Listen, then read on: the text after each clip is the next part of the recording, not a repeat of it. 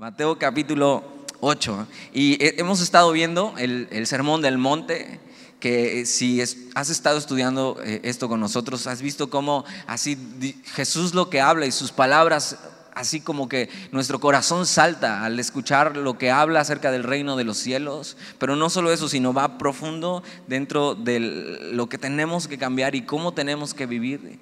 Y de repente nos vemos ahí viendo que es imposible para nosotros hacer esto y vivir de esta manera, pero Jesús nos está invitando y nos está diciendo cómo y Él nos va a guiar para poder caminar en estas cosas, ¿no? Y la semana pasada lo que vimos es esto, los, los dos cimientos, quien construye eh, su casa sobre la roca y que construye su casa sobre la arena y los destinos que cada uno de estos tiene. Pero de repente vamos a ver a un Jesús mm, mm, mucho más personal, ¿no? Y, vamos a ver lo que Jesús hace y, los encuentros que tiene Jesús con personas. Y, no es un, encuentro... Eh, eh, supernatural, sino es un encuentro personal con Jesús. Y tienes que saber esto, que cada, cada persona y cada generación necesita tener eso, un encuentro personal con Jesús, un encuentro con quién es Él, un encuentro con quién, eh, qué ha hecho Él, ¿no? Y decidir, y decidir qué es lo que pasa con, con Jesús y contigo. Y lo que vamos a ver es eso, una serie de encuentros con Jesús. Eh, y, y, piensa esto, el, el Dios creador y Jesús, estando en, perfecta armonía con el Padre y con el Espíritu Santo, decidió eh, encarnarse, encarnarse y venir a este mundo y caminar sobre nosotros. Y ponerse unas sandalias y caminar en, los lugares polvorientos de Israel. Pero no solo eso, sino eh, el el Salvador del mundo y Dios mismo va caminando sobre estas calles polvorientas y algo que, va a ver constantemente es, es, la necesidad que hay en este mundo. Es, es un mundo que sufre las consecuencias de habernos alejado de Dios, las consecuencias del pecado, enfermedad y sufrimiento. No es el mundo que Él, que él quiso, tienes que saber esto. Cuando te encuentres en dilemas, Dios, ¿por qué pasa esto en mi vida? ¿Por qué pasa esto con el mundo? No, Él no, no es lo que planeó para nosotros, sino esto, el pecado y las consecuencias de habernos alejado de Dios. Es la que nos ha traído todo esto. Y entonces Jesús está caminando por Israel y está caminando por este mundo y, y está viendo eso, un mundo sufriente un mundo devastado por, eh, por el pecado, por nuestras malas elecciones, por haber decidido darle la espalda a Dios como humanidad. Y entonces Jesús caminando eso y ofreciendo el reino de Dios, eh, mira lo que dice el capítulo 8, versículo 1. Cuando descendió Jesús del monte, le seguía mucha gente y, algo que pasa es que en, están en el sermón del monte y, eran los discípulos los que estaban ahí, era algo personal, pero había mucha gente también. Y de repente después de esta enseñanza, la gente no es, no es atraída por los milagros que está haciendo Jesús, sino vemos que es atraída por su enseñanza. Es atraída porque eh, están escuchando de Dios mismo, así hablar vida a sus corazones. Y todo tiene sentido y, ven en Jesús eso, alguien que está hablando vida y está hablando del reino de los cielos. Y entonces mucha gente ya le seguía bajando del monte. Pero versículo 2, y aquí vino un leproso y se postró ante él diciendo, Señor, si quieres puedes limpiarme. Y es lo que te digo, Jesús va a tener encuentros así con personas. Y, el primero que le sale al encuentro que Mateo nos narra es un leproso. Ahora, hoy, hoy no estamos tan familiarizados con qué sería ser leproso. Hoy en día, aunque la lepra sigue existiendo, eh, ya, ya no se llama así, se llama enfermedad de Hansen, me parece. Y, y, por qué se llama así? Porque eh, este, esta persona descubrió eh, cómo controlar la lepra, no curarla. La lepra hasta el día de hoy no tiene cura pero sí cómo controlarla.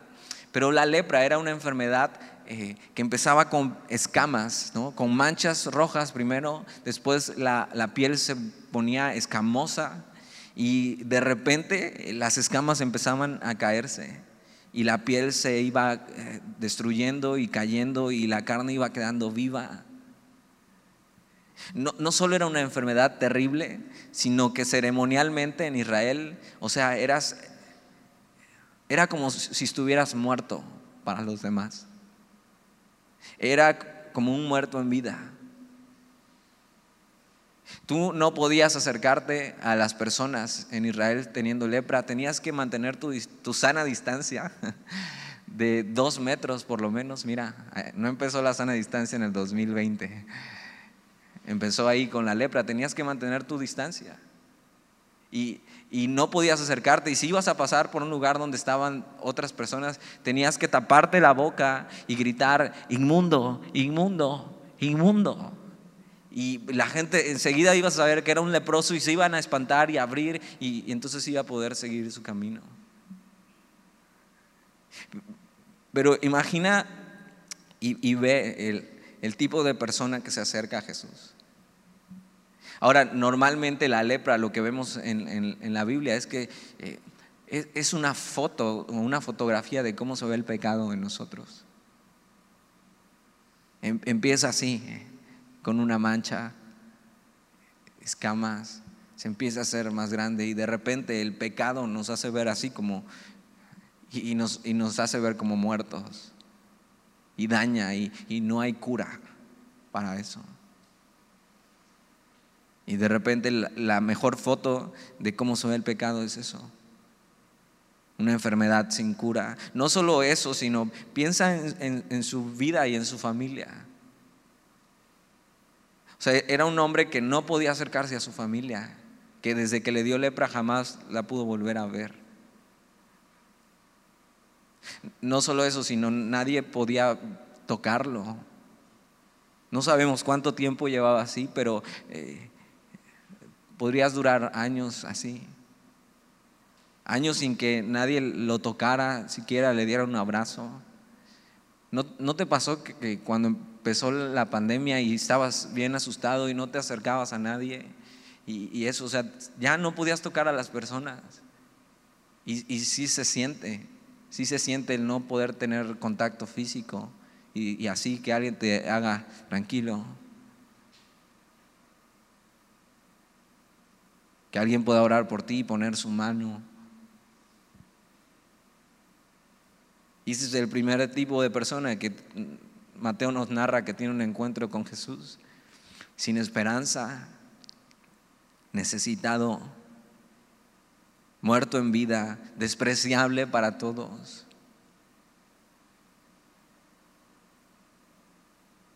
inmundo, alejado de la sociedad.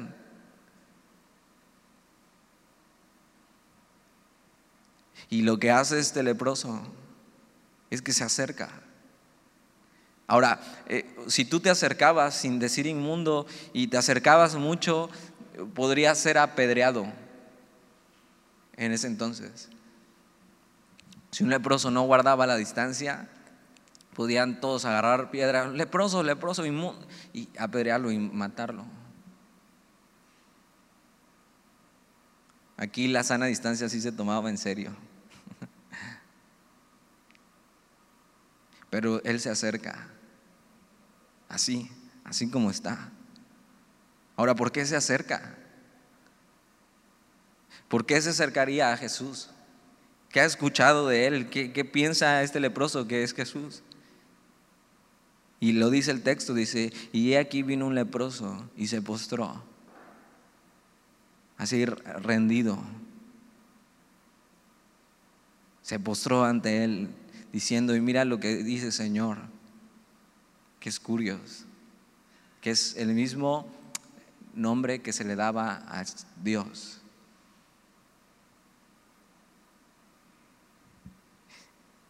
E, este leproso ha entendido algo. No sabemos qué ha escuchado de Jesús. Hay muchas cosas que no se narran acerca de, eh, de lo que estaba pasando. Pero seguramente ya había escuchado de él o le había visto. Tal vez estaba a lo lejos en el sermón del monte, escuchando del reino de Dios. Y lo que hace es llegar, postrarse ante Él y decir, Señor. Ahora no solo reconoce que Jesús es Dios, no solo reconoce que es el, Señor, sino que tiene valentía para acercarse. Cuando estaba prohibido, cuando podría ser apedreado, pero sabes que alguien así ya no tiene nada que perder. O sea, ya está muerto en vida. Es como si, eh, como si los zombies existieran, serían así.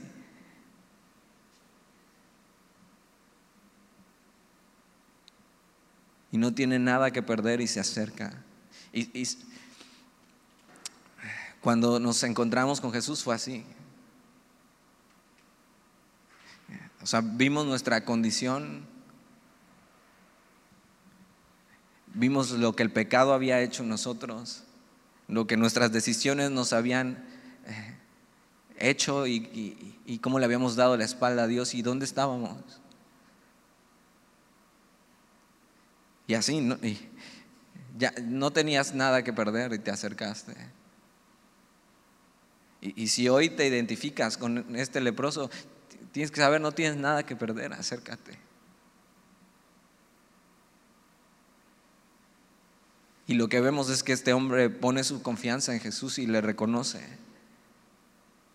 Y eso es, eso es la fe. Reconocer a Dios como Señor. Reconocer a Jesús como Señor. Pero no solo eso, sino lo que más me impacta es lo que dice después. O sea, él se acerca, no tiene nada que perder, ya está muerto en vida, con valentía dice, pues ya, si me apedrean, pues ya. Hasta un favor me hace. Pero se acerca al Señor teniendo una esperanza. Y no le exige nada, no trata de negociar con Jesús, sino, sino lo que dice es, si quieres, si quieres puedes limpiarme.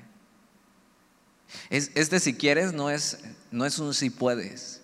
Él, él ya confió en Jesús, él ya cree que Jesús es Dios, él ya le reconoció, pero también un buen entendimiento de quién es Jesús es, es eso, Señor si es tu voluntad.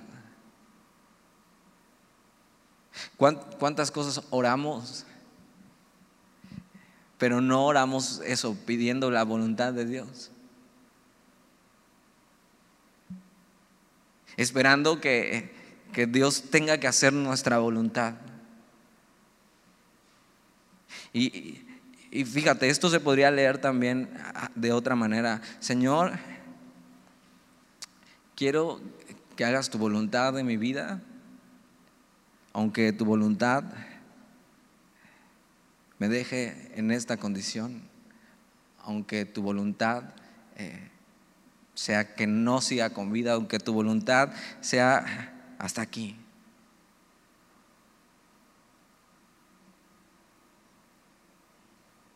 Y, eso es un buen entendimiento de quién es Dios, de quién es Jesús. Señor, si quieres, si tú quieres, pero si no quieres también, Señor. O sea, este leproso está dispuesto a decir, eh, a que Jesús le diga, ¿sabes qué? No, no quiero. Quiero seguir tratando contigo. A través de esto. Y, y este leproso estaba dispuesto a eso. Pablo mismo eh, nos, cuenta eh, que había un aguijón en la carne que le abofeteaba todo el tiempo. Dice, ya he orado tres veces por eso. O sea, y, no, es que Pablo, eh, por lo que podemos ver, fuera de, de, hablar las cosas a la ligera, sino dice, o sea, ya es, esto me está abofeteando. Algunos, algunos dicen que esto era sus ojos, el problema de su vista que pues para alguien que estudiaba las escrituras era muy importante que viera bien. Pero eh, hay una película, y, ya vi que ya está en Netflix, la de Pablo, ya la había visto, pero ayer la vimos otra vez, y, ellos plantean ahí que lo que la bofeteaba Pablo era el recuerdo de las personas que había maltratado eh, por ser cristianos. Y no, sabemos qué, qué, era. O sea, la Biblia lo deja así a interpretación abierta, pero dice, ya oré tres veces y el Señor me dijo no. No es mi voluntad quitarte eso, Pablo. Pero bástate mi gracia.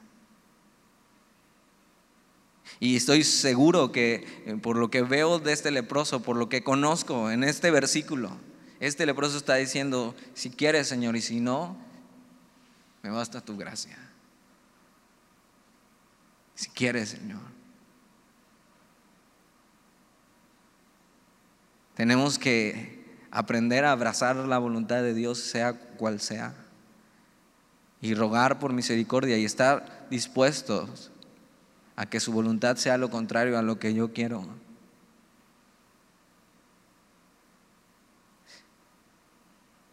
Ahora hay cosas que Jesús sí quiere, es evidente que quiere. Versículo 3 dice, Jesús extendió la mano y le tocó.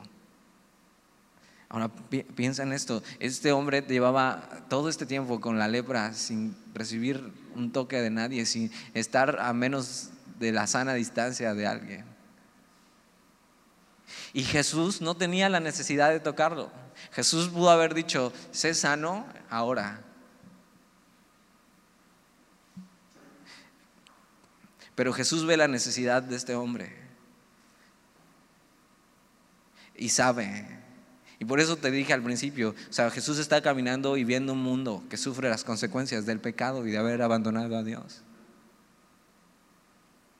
¿Y cuántas veces vemos a Jesús viendo a su pueblo y diciendo, y después lo vamos a ver viendo a Jerusalén de lejos y dice, Jerusalén, si tan solo supieras lo que es para tu paz.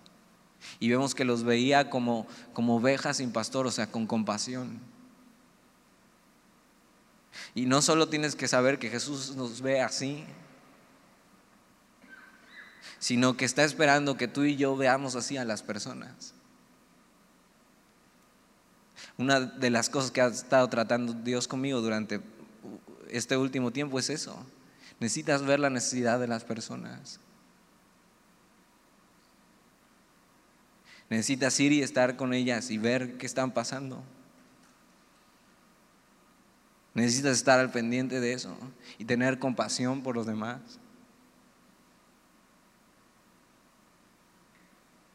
Porque es lo que Jesús hace. Y es lo que Jesús quiere de nosotros. dejar de estar ensimismados y dejar de estar preocupados por las cosas y no por las personas. Y podemos ver a un Jesús muy humano, extendiendo su mano y tocándole, diciendo, quiero ser limpio.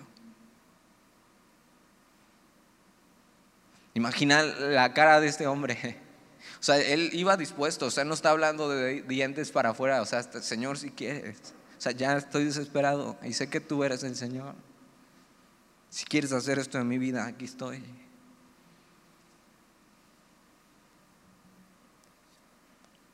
No solo recibe la sanidad, sino eso, el, afecto y la compasión de Jesús tocándole, tocando sus llagas. No había, lo único peor que de tocar a un leproso era para los judíos era tocar a un muerto, era casi lo mismo. Y Jesús le toca.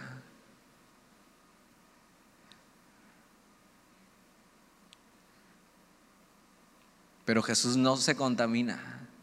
Eso es algo importante. Cuando, cuando venimos a Jesús tienes que saber y, y, venimos con nuestras cargas y con nuestro pecado, Jesús no se va a contaminar, o sea, Él puede limpiarte. Hay personas que no se acercan a Jesús porque dicen, no, es que mira cómo estoy en mi vida. O sea, ¿cómo me voy a acercar así? Por eso mismo, acércate. O sea, Jesús no se contamina. Él puede limpiarte. Y dice, quiero ser limpio. Y al instante su lepra desapareció.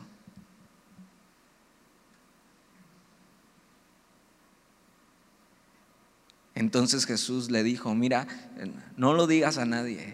Ahora, ¿por qué vemos a Jesús diciendo eso a veces? No, le digas a nadie. ¿Y, cómo, le pides eso a alguien que, que, o sea, estaba muerto, muerto en vida?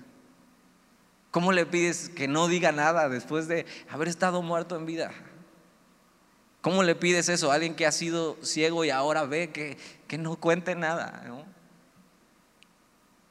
Pero no le está diciendo que no lo cuente nunca, sino la idea de Jesús es, no quiero que todavía, eh, eh, ni, quiero gloria o que me exalten, pero tampoco quiero que eh, buscarme enemigos todavía porque aún no es el momento. Aún no era el momento de que Jesús hiciera la entrada triunfal, ni que sus enemigos le buscaran. Entonces Jesús dice, mira, no lo digas a nadie. Pero mira lo que le dice, si no ve, muéstrate al sacerdote y presenta la ofrenda que ordenó Moisés para el testimonio a ellos.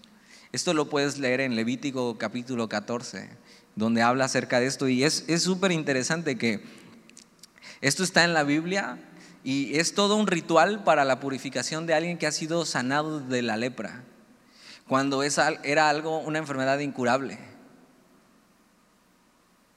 Entonces, nunca nadie de los sacerdotes había tenido que leer y hacer este ritual de purificación.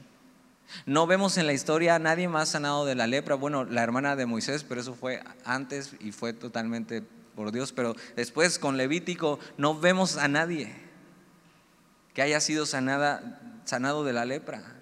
Y es todo un ritual que eh, dice tienes que llevar dos aves y una la vas a eh, degollar y, y, la sangre de esa vas a meter la ave que quedó viva y entonces la vas a soltar al aire, así, después de haberla sumergido sobre la sangre, como alguien que ha sido purificado.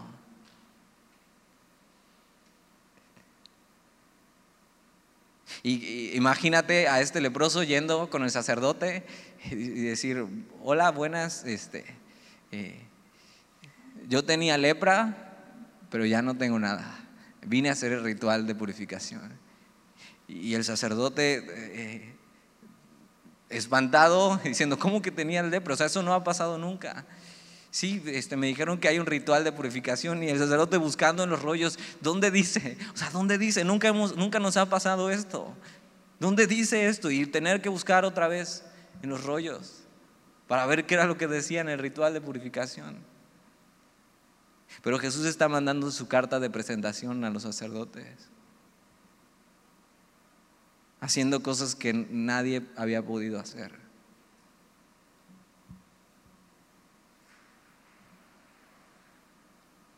Jesús les está diciendo, ya estoy aquí.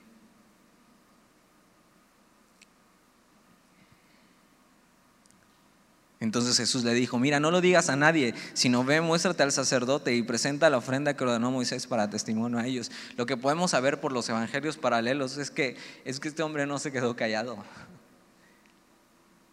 ¿Y, cómo podrías callar? O sea, ¿cómo podrías callar si tu vida, eso, o sea, era, era estar muerto en vida? Este hombre no se pudo quedar callado sino habló que había sido sanado por Jesús. Otra de las cosas que Jesús no quería era que lo reconocieran o lo conocieran como un hacedor de milagros simplemente, sino que escucharan su mensaje. Y este hombre no se puede callar y, es, es eso, alguien que ha sido transformado, ¿cómo puede callar? ¿Y tú y yo cómo podemos callar? después de lo que Él ha hecho en nosotros. Y fíjate, eso no ocupa la palabra sanar, sino limpiar. Y este hombre fue no solo sanado, sino limpiado. Y e, esta enfermedad que era muy relacionada a ver cómo se veía el pecado, eso, limpio. Y algo que encontramos de Jesús es eso, limpio.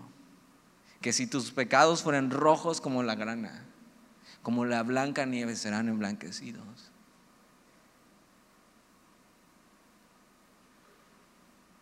Y Jesús se encuentra con este hombre y, la vida de este hombre cambia para siempre.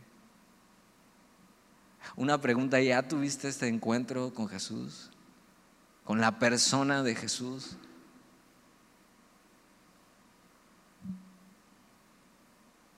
Si no la has tenido, acércate.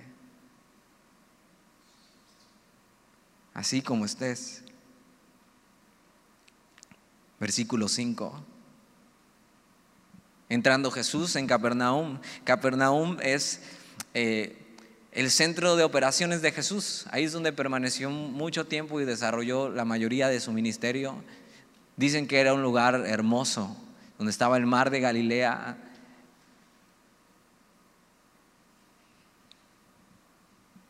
Entrando Jesús en Capernaum vino, vino a él un centurión.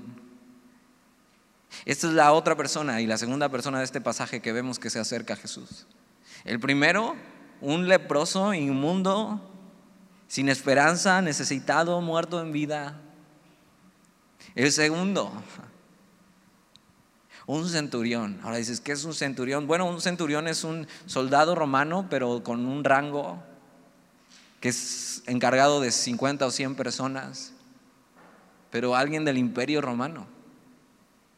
Ahora, a veces no, alcanzamos a dimensionar el contexto de esto, pero eran enemigos del pueblo de Dios. Eran quien los tenía oprimidos. Aunque Israel era libre eh, religiosamente, o sea, no les imponían los dioses romanos, o sea, no eran libres. Estaban siendo eso, subyugados por Roma y la dureza de su trato.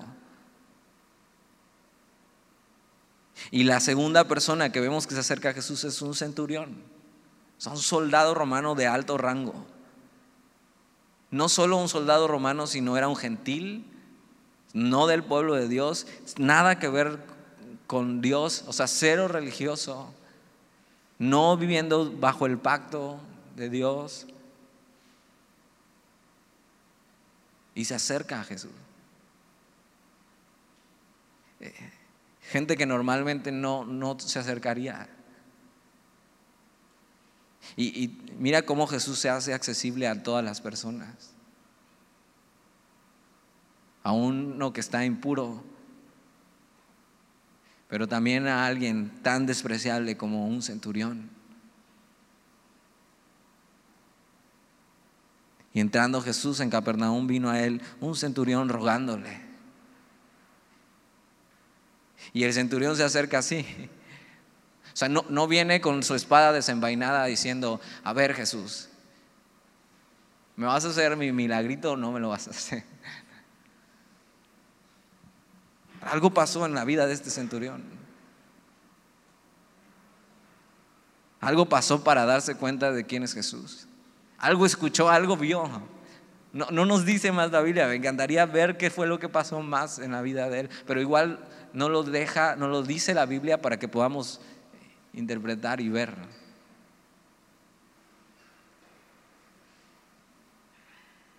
Que un ser así tan despreciable y duro,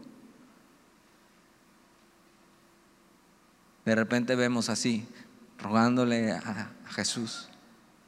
No solo rogándole, sino mira lo que dice, rogándole y diciendo, Señor, mi criado está postrado en casa, paralítico, gravemente atormentado. Se acerca este hombre rogándole a Jesús, reconociendo otra vez esta palabra, Señor, curios, reconociendo que Jesús es el Señor y no pidiendo para él ni siquiera, sino por su criado. Ahora, esto es muy interesante porque según la ley romana, si tú tenías un criado y, este criado, este esclavo que tenías, eh, se enfermaba, se lastimaba y ya no podía seguir trabajando, tú como romano tenías el derecho a matar a tu criado.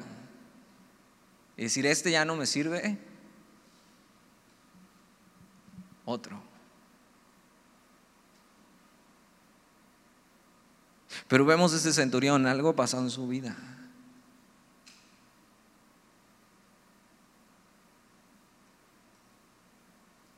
y siendo enemigo de Dios, enemigo del pueblo de Dios, se acerca a Jesús diciendo, Señor, eso, Señor, tú eres, tú eres el Señor. Mi criado está postrado en casa, paralítico, gravemente atormentado. Y, y sus palabras son de tristeza y de desesperación. Vemos que era un hombre que no solo tenía trabajadores, sino eso, se interesaba por ellos. Aún no siendo del pacto, aún no siendo eh, judío, aún no conociendo a Dios, se acerca y reconoce que Jesús es el Señor. Y se, y se postra delante de Él y viene delante de Él y le ruega y no pide para Él, sino para alguien más, ni siquiera, ni siquiera es para Él. Versículo 7, y Jesús le dijo, yo iré y le sanaré. Eh, eh, eso es importante porque Jesús siempre está dispuesto. Y, algo que tú y yo debemos hacer es eso, estar siempre dispuestos. Que en medio de esta pandemia y en medio de todo lo que está pasando, no te hagas insensible por las necesidades de las personas.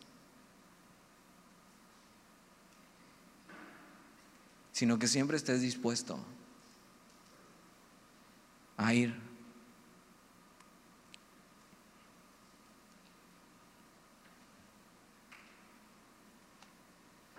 Y este hombre que está viendo la aflicción de otros, eh, ruega por su esclavo, por alguien que trabaja eh, para él, alguien que según la ley podría deshacerse de él fácilmente. Y Jesús dice, va, yo voy, siempre dispuesto. Pero mira, lo que dice el centurión. Respondió el centurión y dijo, Señor, no soy digno que entres bajo mi techo. Algo era que pasaba era que era muy mal visto que un judío se fuera a meter a la casa de un gentil. O sea, así de despreciables eran los gentiles para ellos y mucho más si era un general romano. Entonces el, general romano le dice, mira, Señor, o sea, no te preocupes, o sea, no quiero que hablen mal de ti y no necesitas venir a mi casa, no soy digno ni siquiera. Y es un hombre que a pesar de lo que es, eh, se acerca a Dios con ruego, reconoce que Jesús es el Señor, no solo eso, reconoce que es indigno de Él, pero se acerca. Nunca dejes de acercarte a Jesús por sentirte indigno. Nadie es digno. Acércate. Dice, no soy digno que entres bajo mi techo. Solamente di la palabra y mi criado sanará. Porque también yo soy hombre bajo autoridad y tengo bajo mis órdenes soldados y digo a este, ve y va, y al otro ven y viene, y a mi siervo, haz esto y lo hace. Al oírlo Jesús se maravilló y dijo a los que le seguían, de cierto os digo que ni aún en Israel he hallado tanta fe. Mira, en un, en un enemigo, es alguien que no tiene nada que ver o no tiene un trasfondo religioso, nada que ver con el pacto de Dios, eh, eh, despreciable para los judíos. De repente entiende algo. Entiende algo y dice, mira, yo, yo entiendo lo que es la autoridad. Entiendo cuál es la autoridad y si tú eres el Señor, entonces tú tienes la autoridad suficiente. No necesitas ir, no necesitas ser de cierta manera. Si tú eres el Señor, eh, tú tienes toda la autoridad. Algo entiende este hombre que a veces tú y yo lo olvidamos o no entendemos. entiende y sabe y reconoce, ningún hombre es gobernado por él mismo. Todos estamos bajo autoridad. No solo es importante reconocer la autoridad de Jesús y vivir gobernados por Él.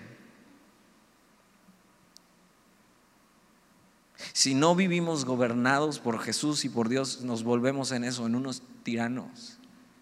Y Él entiende este principio de la autoridad y su fe en Jesús Entiende que Jesús tiene el poder y está por encima de todo. Su fe en el poder de Jesús sobre la enfermedad y sin necesidad de estar presente. Y a veces tú y yo debemos entender la autoridad de Jesús y su poder. Y no solo eso, sino someternos a eso y, y saber que Él puede. Y es parte de creer en Jesús, saber lo que Él puede hacer y creer en lo que Él puede hacer. Dice, no necesito que vayas a mi casa, yo entiendo, yo entiendo cómo funciona la autoridad y reconozco tu autoridad. Y sé, Señor, que tú puedes hacerlo.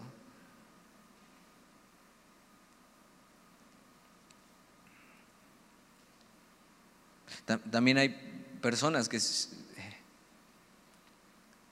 que ponen demasiado sus ojos en las, en las personas o los líderes religiosos o los líderes de la iglesia y dejan de poner su mirada en quién es Jesús y su poder y su autoridad.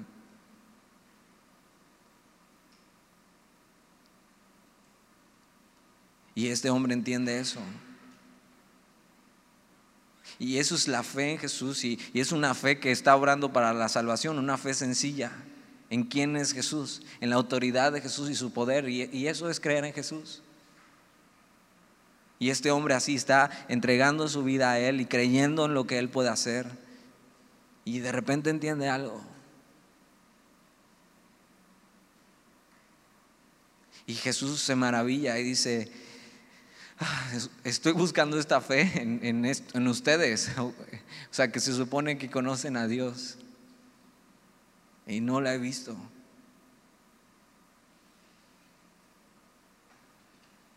Y no es la gran fe de este hombre, sino una fe sencilla, puesta en toda la autoridad y el poder de Jesús. Una fe puesta en quién es Jesús. Por eso se acerca a este hombre. Versículo 11. Y os digo que vendrán muchos del oriente y del occidente. Y se sentarán con Abraham, e Isaac y Jacob en el reino de los cielos. Mas los hijos del reino serán echados a las tinieblas de afuera Allí será el lloro y el crujir de dientes. Y Jesús está con sus discípulos y está hablando eh, y diciéndoles, nunca he visto tanta fe como en este hombre, ni siquiera aquí en Israel. Y, dice algo muy importante y habla del cielo. Dice, miren, y está abriendo la puerta para los gentiles, aunque el Evangelio todavía no ha corrido para ellos, como lo va a hacer en el libro de Hechos. Pero les dice, miren, eh, de repente se va a abrir la puerta para todos ellos y los gentiles nos alcanza a ti y a mí. Esos, los que no somos del pueblo de Dios. Dice, y ellos se sentarán a la mesa con, con los patriarcas, con los patriarcas de Israel, con estos hombres que fueron usados por Dios. Y esta idea de sentarse a la mesa es eso, una celebración en los cielos. Jesús ve algo en este hombre que no ven los religiosos de su tiempo.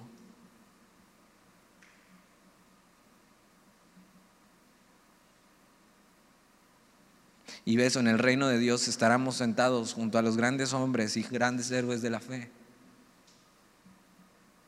Abraham, Isaac, Jacob, David.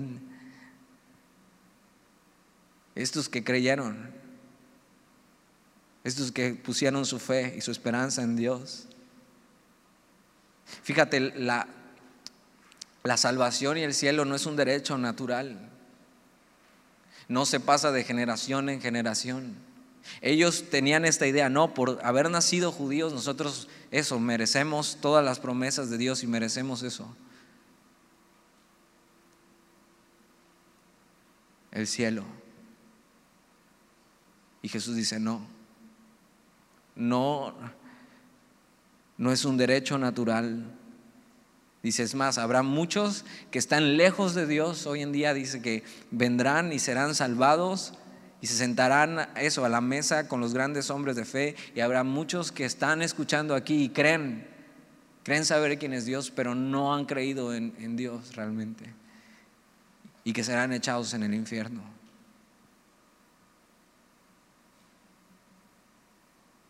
Y dice, habla de este lugar, allí será el lloro y el crujir de dientes, desesperación, lejos de la gracia de Dios.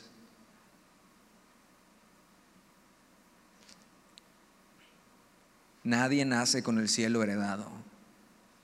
Cada uno necesita tener esto, un encuentro personal con quién es Jesús. Por eso es importante si ya has tenido esto en tu vida. Si ya le conoces, si ya eh, eso te has parado delante de él reconociéndole. Versículo 13. Entonces Jesús dijo al centurión, ve y como creíste te sea hecho. Y su criado fue sanado en aquella misma hora. Entonces el segundo encuentro de Jesús es con un, alguien totalmente ajeno a lo religioso, alguien despreciado por la sociedad. Y de repente este hombre entiende cosas y estás creyendo en Jesús. Versículo 14. Vino Jesús a casa de Pedro y vio a la suegra de, de este postrada en cama con fiebre. Y a lo mejor has escuchado eh, esto, que eh, Jesús sana a la suegra de Pedro. Y vamos a ver cómo lo sana, cómo la sana. Y no voy a hacer ningún chiste de suegras porque ya tengo suegra. Entonces, si le cuentan, pues no saben cómo me va. Vino Jesús a casa de Pedro y vio a la suegra de este postrada en cama con fiebre. Dice, y tocó su mano y la fiebre la dejó. Y, de repente podríamos ver a comparación de los otros milagros que Jesús hace, pues este, bueno, pues nomás tenía fiebre la señora, ¿no?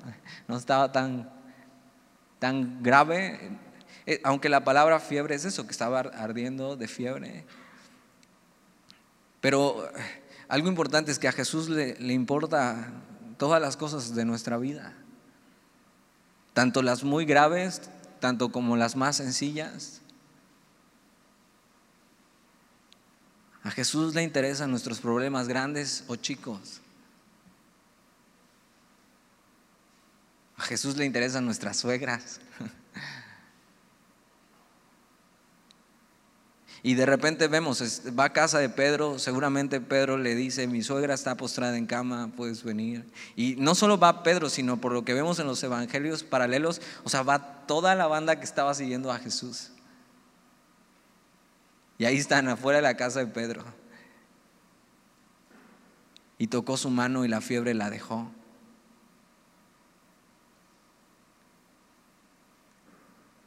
Y ella se levantó y le servía. Lo más interesante aquí, y vemos la sanidad inmediata que hace Jesús en la vida de la suegra de Pedro, sino que ella se levanta enseguida y la respuesta a haber sido eh, eso, sanada. La respuesta a haber recibido lo que ha recibido de Jesús es servirle. Con gratitud, no, no hay mejor persona para servir que alguien que sabe lo que Jesús ha hecho por ella. Y entonces con gratitud puede levantarse esta mujer y servirle.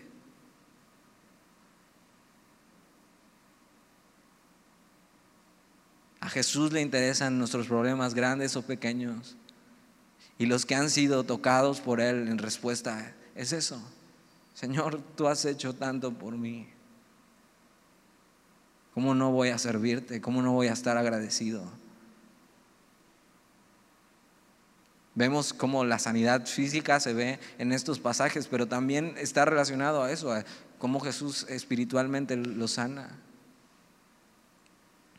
Porque mira lo que sigue diciendo, y cuando llegó la noche, trajeron a él muchos endemoniados y con la palabra echó fuera a los demonios y sanó a todos los enfermos, para que se cumpliese lo dicho por el profeta Isaías cuando dijo, Él mismo tomó nuestras enfermedades y llevó nuestras dolencias. Y esto está en Isaías 53 y voy a terminar ahí, si me acompañas. Está después de Salmos, Proverbios, Eclesiastés, Cantar de los Cantares. Más adelante está Isaías. Isaías 53, que es el relato de, del Mesías, el Mesías sufriente.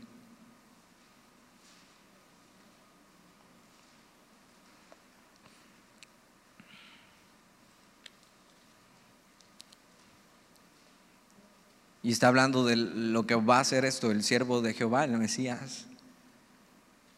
Vamos a leer desde el versículo 1, capítulo 53. ¿Quién ha creído a nuestro anuncio? ¿Y sobre quién se ha manifestado el brazo de Jehová? Subirá cual renuevo delante de él y como raíz de tierra seca. No hay parecer en él ni hermosura. Está hablando de Jesús, dice, le veremos más inatractivo para que le deseemos. Despreciado y desechado entre los hombres, varón de dolores, experimentado en quebranto, y como que escondimos de él el rostro fue menospreciado y no lo estimamos. Ciertamente llevó Él nuestras enfermedades y sufrió nuestros dolores. Y nosotros le tuvimos por azotado, por herido de Dios y abatido. Mas Él herido fue por nuestras rebeliones, molido por nuestros pecados. El castigo de nuestra paz fue sobre Él y por su llaga fuimos nosotros curados.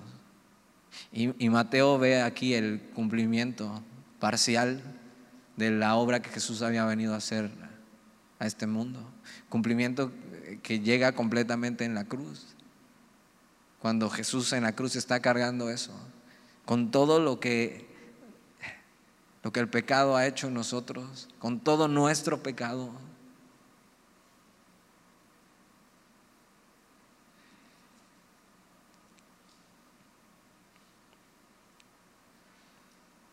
Y, Jesús da eso, una probada de lo que es la redención, una probada de lo que es Él, su amor, su gracia, la sanidad espiritual, pero también eso, externa. Y Jesús sigue haciendo milagros físicos, externos.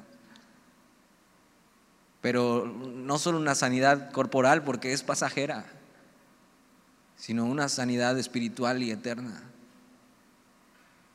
Y entonces Jesús cuando estaba hablando del reino de los cielos, lo que promete es eso. Precisamente un lugar donde ya no va a haber más enfermedad, ni más dolor, ni más llanto. Nunca más tú y yo estaremos sufriendo las consecuencias de, de este mundo caído y de nuestras decisiones y de nuestro pecado. Jesús caminó en este mundo y vio y nos, y nos entiende y se compadeció de nosotros. Y Él vino a llevarnos a eso, a un mejor lugar y a sanarnos por completo. Y en la eternidad vas a estar completamente sano, sea lo que sea que te aflija hoy. esas rodillas, si ya estás grande, eso, eso, esas rodillas que ya no te dejan pararte. ¿no? ese dolor un día en la eternidad completamente sano. Y esa es nuestra esperanza. Y es, y es Jesús en quien hemos creído. Y ahí está nuestra confianza. Oramos. Señor, te damos gracias por tu palabra hoy. Y porque en medio de, de este pasaje vemos cómo te encuentras con personas y su vida cambia para siempre. Y, si hay alguien aquí, que no ha tenido esto contigo, Señor, hoy pueda, hoy pueda encontrarse contigo a través de este pasaje, ver su condición, Señor, y rendirse ante ti y reconocerte y seguirte y servirte en gratitud, Señor. Viendo lo que tú has venido a hacer con nosotros. Y cómo viniste, Señor, y cargaste eso todo, todo el pecado de la humanidad sobre ti. y nuestras enfermedades y las consecuencias de nuestros pecados y, el dolor y la angustia. y la llevaste contigo, Señor. Y fuiste humillado, despreciado, y eso, escondimos de ti el rostro.